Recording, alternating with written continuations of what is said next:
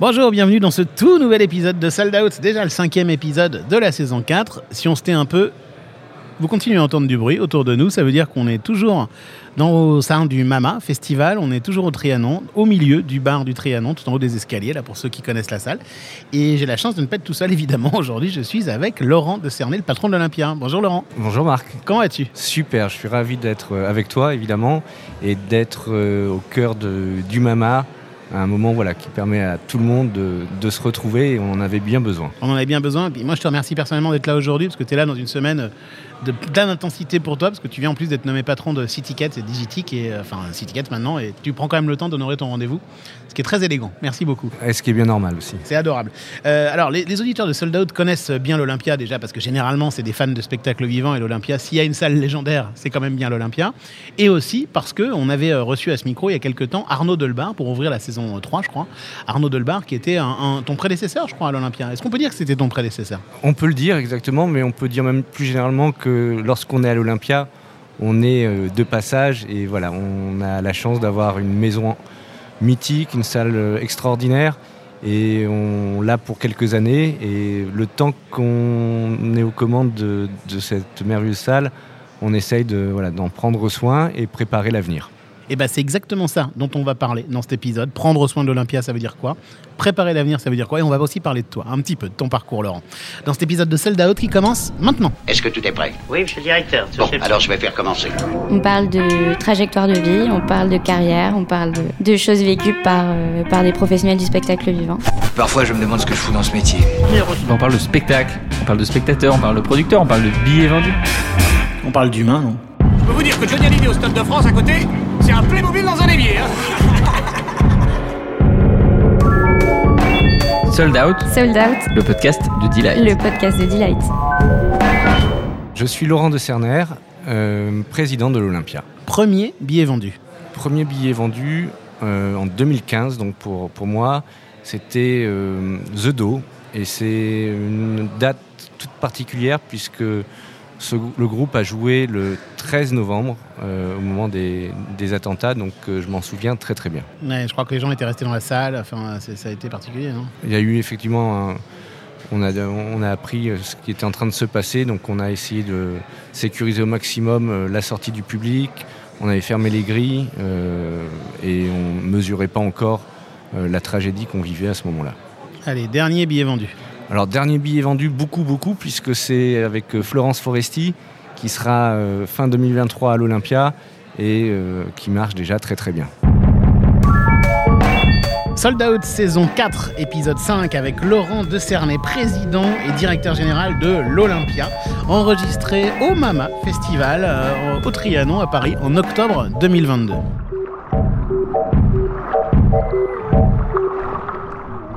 Salut Laurent Salut Marc. Alors qu'est-ce que c'est que cette histoire de contrôleur des coûts Au début de ta carrière, tu as été contrôleur de coûts. Oui, cost, cost contrôleur. Effectivement, c'est un, un, mot bien grossier, euh, mais j'étais effectivement euh, au départ euh, issu d'une école de commerce, spécialité contrôle de gestion, donc pas grand-chose qui me prédestinait aux salles de spectacle, mais ça m'a permis quand même de bien comprendre comment fonctionnait en tout cas d'un point de vue financier, une entreprise. Ça a duré longtemps, hein, parce que tu l'as fait à la SOR et tu l'as fait chez Bouygues. En tout, ça a duré presque 9 ans, c'est ça? Enfin, plus de 9 ans même d'ailleurs. Plus de 9 ans, avec euh, plusieurs passages aussi à, à l'international, avec euh, des missions euh, dans des pays comme la Côte d'Ivoire, le Ghana, l'Afrique du Sud, un passage aussi à Londres pendant 3 ans. Donc euh, un contexte international qui m'a voilà, toujours énormément attiré, qui m'a fait découvrir d'autres formes de culture, euh, d'autres civilisations, d'autres façons de penser. Et je trouve que c'est extrêmement nourrissant de pouvoir s'enrichir de la diversité. C'est un profil un peu à la, à la, Nicolas Dupeux qui dirige l'accord Arena, qui a un profil au début de, consultant, enfin, qui, a, eu un métier euh, très sérieux, un peu comme Superman et Clark Kent. À un moment, ils ont voilà, s'est dit tiens, hop, je vais, aller dans le spectacle. Toi, à ce moment-là, est-ce que tu étais très heureux? Est-ce que tu, Ou est-ce qu'au contraire, tu rongeais ton frein en disant je sens qu'il y a un truc en moi qui n'est pas euh, complètement euh, assouvi? Quand tu précises ça, je pense que oui, il y avait une, frustration que, que, que j'arrivais pas forcément à, à nommer. Et euh, l'aventure euh, Olympia m'a complètement révélé à, à moi-même euh, j'ai, voilà, je, je suis aligné dans, dans ce que je fais aujourd'hui. Est-ce que t'es- tu étais musicien à côté? Est-ce que tu avais des hobbies? Est-ce que tu organisais des spectacles par une assoce ou alors tu étais tout concentré à ton travail et pas grand-chose à voir avec le spectacle? Alors, euh, au niveau musique, ce que je peux dire, c'est que j'ai pris des cours de piano, mais ça a été un, un vrai fiasco. Euh, j'ai été sorti aussi très tôt de la chorale euh, à laquelle j'étais parce que je faisais dérailler tout le monde. Donc, euh, euh, moi, j'aimais beaucoup la musique, mais la musique ne m'aimait pas. Donc euh, voilà, c'est une sorte de revanche aussi. Je crois qu'on est tous là. hein. et, et du coup, euh, le, tu, tu arrives chez Vivendi. euh, donc, tout ça, ça a duré finalement entre 97 et 2007. Oui, exactement. Et tu arrives chez Vivendi en 2007. Voilà, premier pas dans, dans le groupe Vivendi, qui est un groupe euh, qui évolue, qui euh, a des métiers qui sont très différents. Le Vivendi dans lequel j'étais arrivé était un Vivendi euh, de télécommunications avec euh, SFR à l'époque. C'est un groupe extrêmement varié avec plein de, de métiers très très différents comme Canal+, Universal Music à l'époque. Euh, il y avait SFR, euh, donc un groupe aussi de telco, et c'est un groupe qui est en sans cesse mutation. Et toi, tu as eu toute une première période chez Vivendi, 8 ans hein, là aussi, avec des jobs plus ou moins liés aux finances, c'est ça? Alors oui, toute la filière financière qui passe du contrôle de gestion à la consolidation, à l'audit interne, euh, plein d'outils voilà, pour appréhender aussi euh, les entreprises, les enjeux qu'elles peuvent rencontrer, les besoins de transformation, et tout ça avec un- une vraie volonté d'accompagner les opérationnels.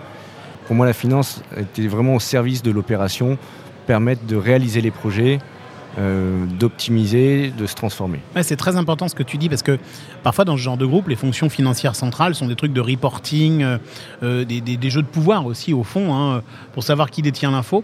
Et euh, là, c'était c'était des fonctions financières qui étaient plutôt dédiées aux opérations. Quoi. Oui, et moi c'est souvent ce qui m'a ce qui m'est arrivé, c'est d'être au soutien des opérationnels avant de devenir moi-même opérationnel. Et alors justement, tu deviens toi-même opérationnel, tu en as parlé tout à l'heure, en 2015.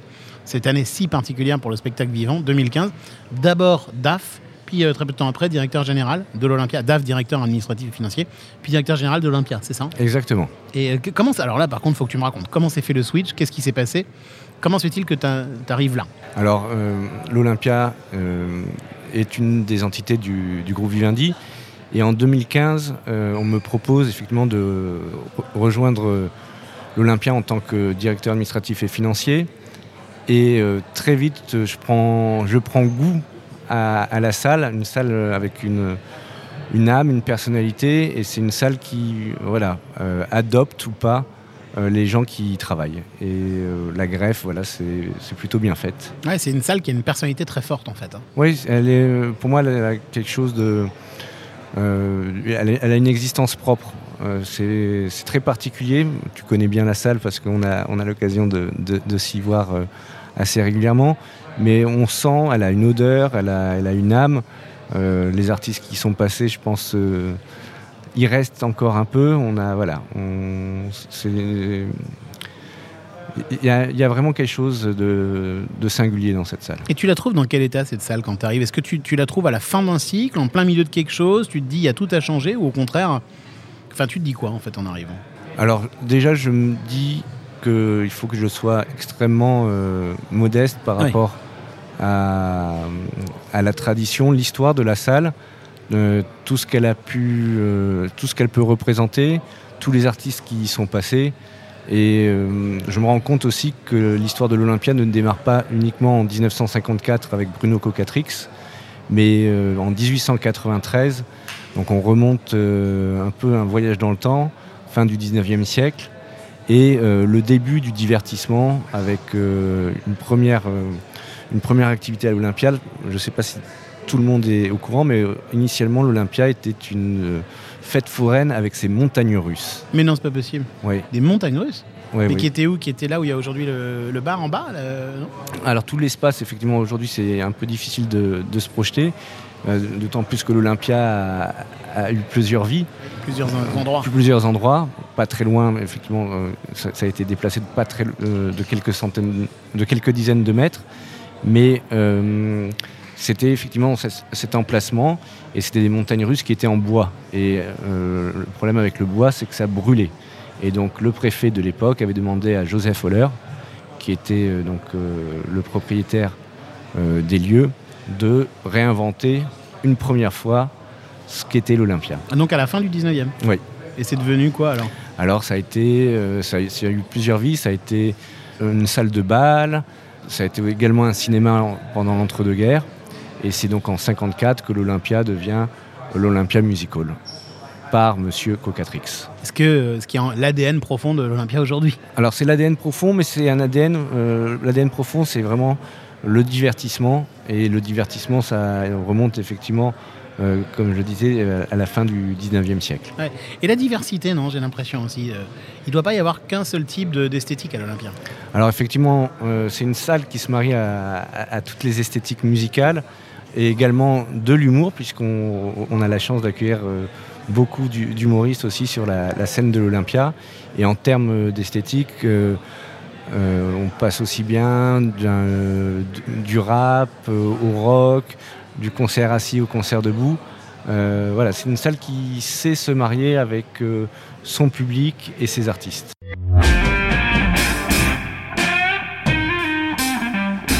Laurent, j'ai envie de comprendre ce que ça veut dire être directeur général de l'Olympia. Ça veut dire quoi diriger une salle comme ça? Parce qu'on pourrait imaginer que le, celui qui dirige la salle, c'est pas ce directeur technique qui accueille les artistes, euh, qui derrière ferme la salle quand ils repartent et qui le lendemain matin en réaccueille d'autres. Mais pas du tout. Il y a un directeur général qui incarne la salle et qui essaye aussi de la piloter. Ça veut dire quoi être directeur général de l'Olympia?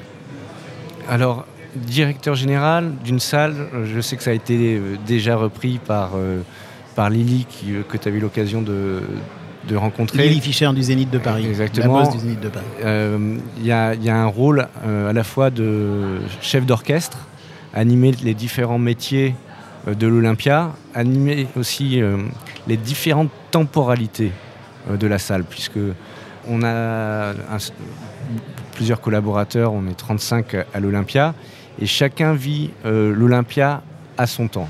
Alors, je m'explique un petit peu. Tout, en, tout au début de l'histoire, euh, il y a la programmation. Donc on reçoit euh, des demandes de producteurs pour réserver la salle euh, un peu en avance parce qu'on a Et la chance très en avant. très en avance, on a la chance d'avoir euh, voilà, beaucoup de demandes. Et donc euh, ça commence 18 mois, 24 mois avant la date du concert. Il y a le temps de la billetterie aussi, qui est quelque chose d'important, commercialiser de la façon la plus efficace la salle. Puis enfin le temps du spectacle. Et donc euh, ch- chaque personne à l'Olympia a une vision, une temporalité très particulière. C'est génial, j'ai jamais pensé à ça. Et c'est vraiment un voyage dans le temps. Ouais, t'as des gens qui sont tout le temps dans le futur, euh, d'autres qui sont éperdument dans le quotidien, et d'autres qui gèrent comme ils peuvent euh, les, les- les impératifs de la billetterie. Exactement. Et, et, euh, le jour du spectacle, c'est là où tout se dénoue. C'est le moment où, où l'artiste rencontre son public et nous, on est là pour faire en sorte que ça se passe du mieux possible, avec vraiment cette notion d'accueil, euh, du premier contact avec euh, la salle, de la sécurité, en passant par les contrôleurs, euh, par les bars, par les, hôtesses placeuses. On, essaye de faire en sorte que le temps qui est passé à l'Olympia soit un temps où on quitte le bruit de la ville, la fureur de la ville, pour avoir deux heures, trois heures de temps de spectacle. Est-ce qu'il y a des, des choses que tu as changées dans le fonctionnement de l'Olympia, dans l'expérience d'Olympia pour les gens, par exemple Des choses que tu as réussi à faire évoluer Ça, ça se fait par petites touches. Oui. Euh, c'est quelque chose vraiment de, de progressif. Tout le travail qui avait été fait euh, précédemment était effectivement euh, remarquable. Et on, essa- on essaye voilà, toujours de, de travailler sur l'expérience, l'expérience client, l'expérience de, de service. Donc on, on a vraiment travaillé sur euh, ces, ces éléments-là pour que ce moment soit un moment euh, euh, privilégié. Moi, j'ai l'impression qu'on attend moins qu'avant quand on va à l'Olympia, que c'est plus fluide pour rentrer. Alors, on... alors, si si tu as cette impression, j'en suis ravi. On a travaillé effectivement pour la fluidité. Aujourd'hui, alors, avec aussi les changements de, de billetterie, de contrôle, on essaie de faire en sorte que tout le soit le- toute l'expérience soit fluide. Ouais, parce que c'est euh, terrible hein, de D'attendre. d'attendre dehors, surtout. hein, Mais les spectacles, ça se mérite aussi. c'est pas faux. c'est pas faux du tout. Et euh, alors évidemment, je suis obligé aussi de te demander euh, quand, quand Vivendi a pris le contrôle de l'Olympia, euh, un petit peu avant que tu arrives, je crois. Alors bien avant, puisque l'acquisition de l'Olympia par le groupe Vivendi date de 2002. Ah oui, 2002. Ouais. Donc à ce moment-là, euh, et c'est un truc dont on avait parlé avec Arnaud Delbar aussi, je crois, il y a plein de gens qui craignaient qu'il n'y ait que des artistes Universal ou que ce soit juste une succursale de Vivendi. Ce qui n'a pas du tout, je crois, enfin, été le cas. Mais comment tu as dû à gérer ça? Est-ce que tu as eu ce- ce- ces défis à, affronter? Non, bah alors je, te confirme qu'il y avait effectivement une petite rumeur euh, de place qui, pensait que la situation pourrait être telle que tu l'as décrite. Mais euh, on, est dans des métiers de live où euh, ce qui est important, c'est la relation humaine, la relation qu'on peut avoir avec les producteurs, les producteurs avec euh, leurs artistes. Donc c'est avant tout euh, un, échange voilà, personnel. Et je pense que la meilleure réponse qu'on ait pu donner à, ces, interrogations, c'était montrer comment fonctionnait, effectivement, accueillir toute production et tous les artistes. Là encore, pragmatisme. Pragmatisme, exactement. Est-ce que tu as des souvenirs de galères insensées? Parce que quand on pense à l'Olympia, on a l'impression que c'est un long fleuve tranquille, que ça roule hyper bien, que c'est une institution. Mais est-ce que tu as des souvenirs euh, moins reluisants de galères insensées? Alors, euh, moi j'ai la chance d'avoir des équipes qui sont vraiment formidables, professionnelles et vraiment dédiées à, à cette salle. Euh, donc même, même s'il y a des moments difficiles, on est toujours euh, voilà, en équipe et je pense que la notion d'équipe pour une salle comme l'Olympia est essentielle Euh, et ça nous permet voilà, de, franchir des, montagnes. Euh, si, je reprends, on a eu effectivement les attentats, euh, les gilets jaunes, euh, la crise Covid. Donc euh, quand même une succession de, grosses difficultés. Et à chaque fois, on repart de l'avant. Il y a un- une grande résilience, euh, pas seulement de l'Olympia évidemment, mais de la profession. Euh, beaucoup de gens sont des passionnés. Et quand on est passionné, on arrive à faire beaucoup de choses. Mais par exemple, en ce moment, on parle beaucoup de l'augmentation de- des fluides, l'électricité, euh, l'eau. C'est des choses que vous refacturez, ça, aux productions? Ah, Alors, euh, dans le modèle de l'Olympia, ce n'est pas des choses qui sont facturées euh, aux productions, mais ça s'inscrit dans une réflexion plus globale sur la sobriété énergétique de la salle. On avait déjà initié un certain nombre de démarches en passant au LED. On a fait quelque chose aussi d'assez symbolique, c'est qu'on éteint euh, le néon de l'Olympia, la façade, néon euh, les fa- fameux néons rouges euh, qui sont allumés maintenant uniquement de 17h à 23h, donc euh, qui s'é- s'éteignent après le spectacle. Et je pense qu'on va tous être amenés à, être- à réfléchir, à intégrer euh, ces, ces mesures euh, sur la sobriété énergétique. Ouais, bah, bien sûr. C'est- plus seulement une posture ou pour un rapport RSE, quoi. Non, et je, et je pense que ça va aussi euh, avoir des influences sur euh, les tournées, comment les artistes vont se déplacer, euh, même sur euh, peut-être euh, ce qu'ils vont imaginer comme, euh, comme show, comme production.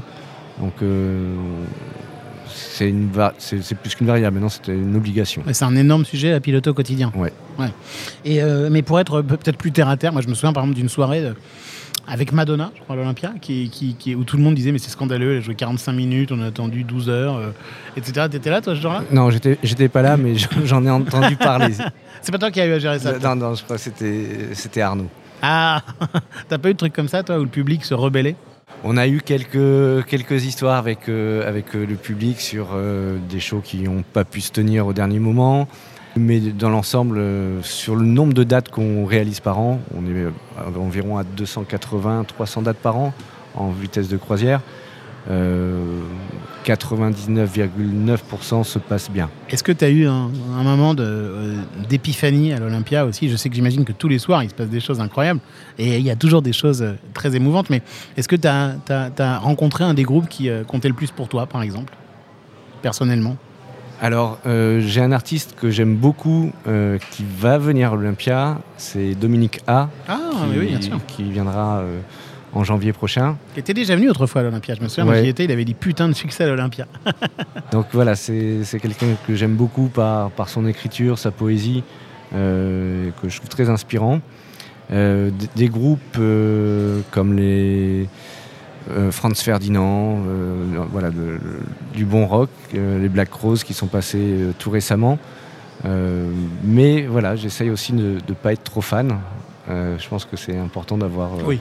Un, un regard assez neutre sur, euh, sur ce qu'on accueille, parce qu'on ne va pas produire que, ce qu'on, Exactement. que selon ses goûts. Et, et d'ailleurs, hier soir à l'Olympia, il y avait un bal. Oui, le bal amour, une belle soirée là. Alors je suis un peu fatigué là ce matin. Je n'osais pas le dire. Parce que la, la- la soirée s'est s'est un peu éternisée, mais c'était très très très très sympa, plein d'énergie et on en a besoin. C'était quoi? Alors c'était le bal amour, c'était euh, une soirée qu'on a organisée avec euh, l'hôtel Amour et avec euh, un line-up euh, très festif, dont la femme. Alors l'Olympia, c'est une vieille dame. hein. Elle date de, de la fin du 19e siècle. Exactement, 1893, donc elle fêtera l'année prochaine, en septembre prochain, ses 130 ans. Alors c'est une vieille dame, mais c'est une vieille dame euh, qui a eu la chance euh, aussi de se refaire une, une beauté en 97, en 1997, où l'Olympia a été euh, détruite et reconstruite quasi à l'identique. Ce qui, est fou, c'est que cette salle donc, a été détruite. Donc là où il y a eu Edith Piaf, par exemple, et, et des concerts mythiques, ben, l'endroit lui-même n'existe plus. C'est des bureaux maintenant, c'est ça? Alors, on retrouve euh, le- l'endroit, euh, en tout cas, où était l'ancienne salle en scène de l'Olympia. Euh, dans la salle, elle se trouve pratiquement au niveau de la mezzanine. Donc, il y a eu une sorte de translation de la salle qui a été décalée et enterrée. ah, Je ne savais pas ça. Je penserai la prochaine fois. Mais ce qui est dingue, c'est qu'elle, elle malgré ça, elle a complètement gardé son âme, cette salle. On a l'impression que c'est vraiment la même chose. Quoi.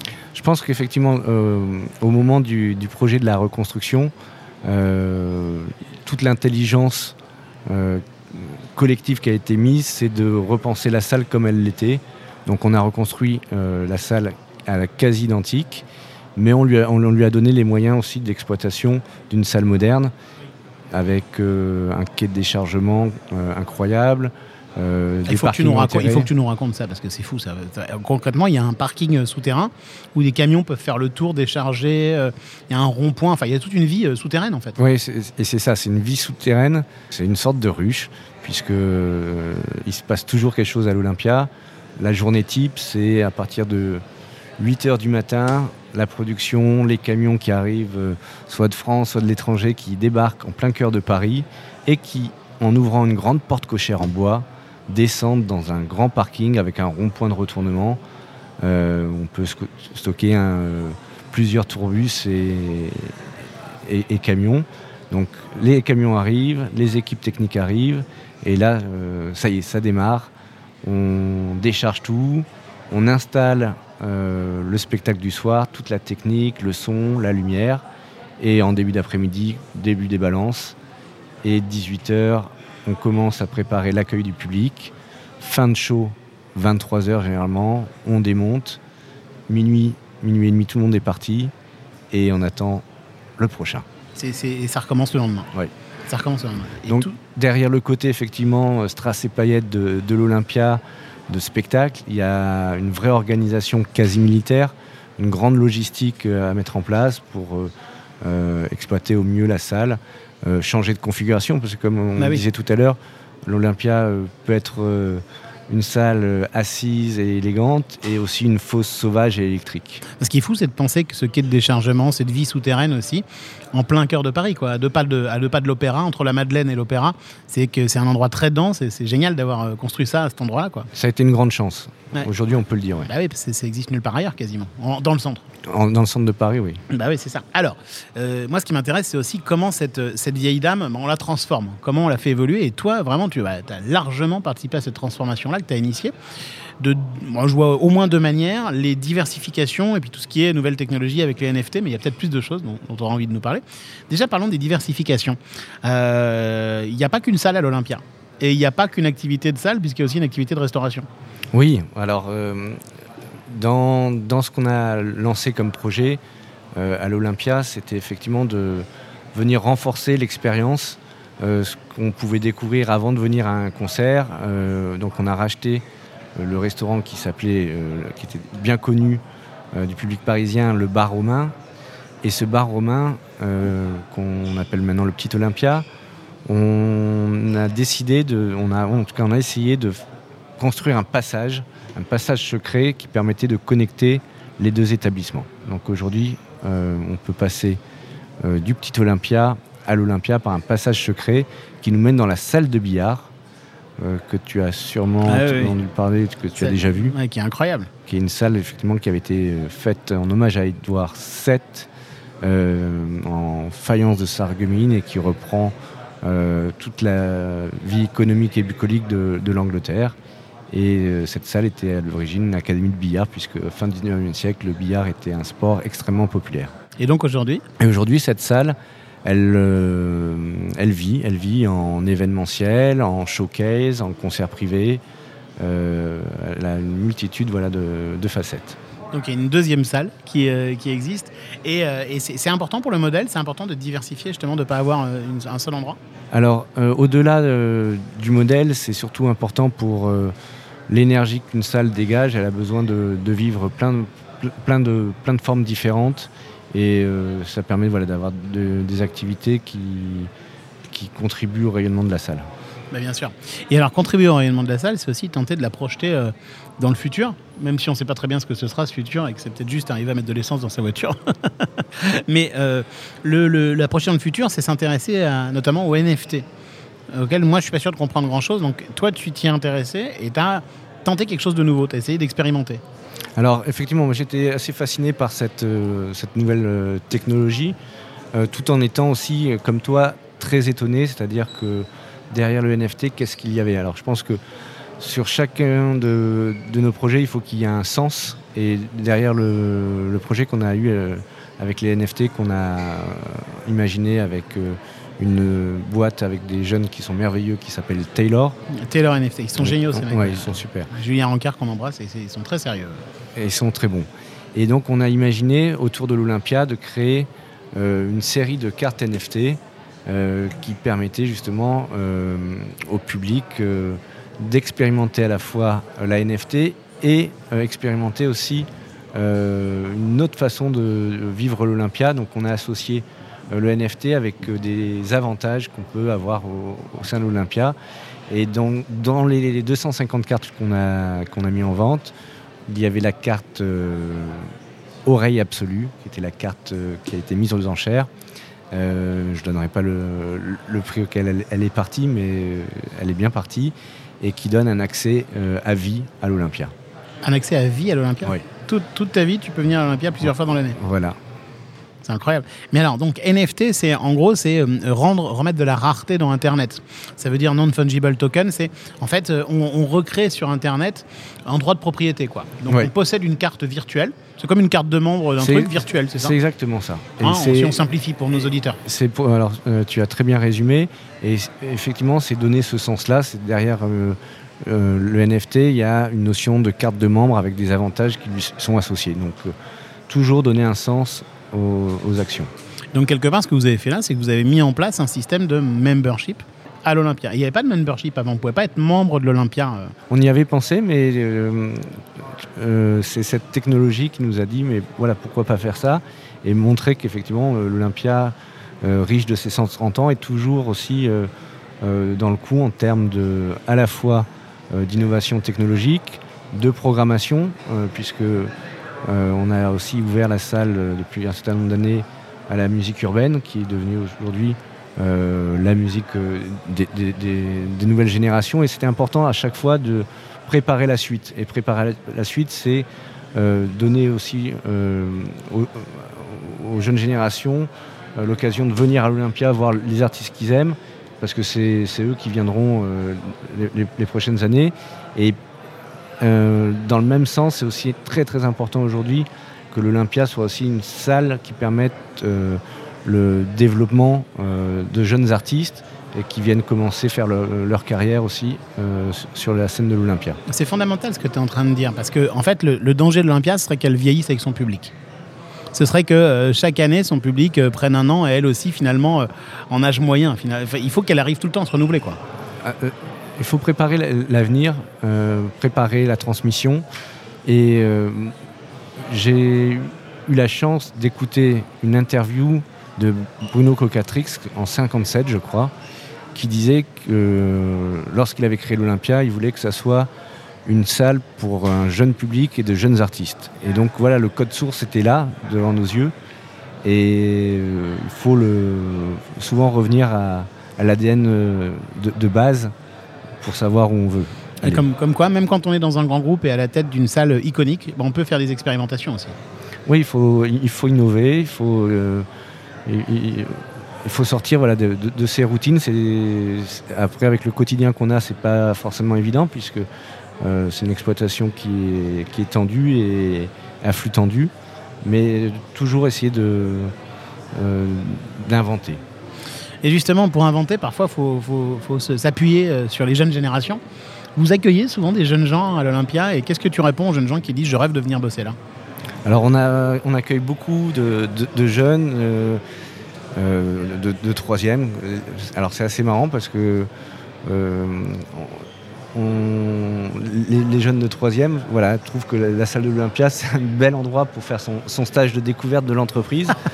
Alors je sais pas si c'est une bonne chose parce qu'ils découvrent une, une ambiance particulière, une ambiance très familiale euh, dans la salle, euh, des gens qui sont tellement contents de, de travailler pour, euh, pour, pour cette salle avec Ah, Ils se disent que c'est comme ça partout. euh, ils disent que c'est comme ça de partout. Donc euh, voilà, de temps en temps j'ai peur que des, des désillusions qui peuvent venir. Mais non, on- après, on- je- comme je te le disais, euh, c'est important de transmettre, de, pas- euh, de partager notre passion. Donc euh, nous on est ravis d'accueillir euh, régulièrement des, des gamins de, et des jeunes stagiaires. Des... Et même des gens un peu plus âgés qui finissent leurs études et qui ont envie de se dire allez, je tente un premier job là, puis on verra bien s'ils m'embauchent. Exactement. Ouais, c'est un truc que vous faites. Ouais, et, on, et sur l'alternance aussi, je trouve que c'est important aussi pour aider à la professionnalisation des, de, de notre, de notre jeunesse, de leur donner accès à l'en- à l'entreprise. Et du coup, les équipes de l'Olympia, par exemple, se sont étoffées ou elles ont toujours un peu la même taille? On a toujours à peu près la même taille, mais les, les métiers évoluent. Euh, on peut parler de la, la billetterie, euh, que tu connais très bien. On peut parler aussi euh, de la CRM, comment on connaît de mieux en mieux nos clients. Euh, donc il y, a- y y beaucoup de sujets. Voilà. Les, les métiers ont, ont évolué, euh, mais les équipes euh, restent, euh, restent là et évoluent aussi. Merci beaucoup, Laurent, d'avoir partagé avec nous ta, ton- ta passion de l'Olympia et le quotidien de l'Olympia. Je, je t'en prie, Marc, et j'étais ravi de passer ce, ce moment avec toi. C'est passé euh, en un instant. Merci beaucoup et à très vite. À très vite. Ciao.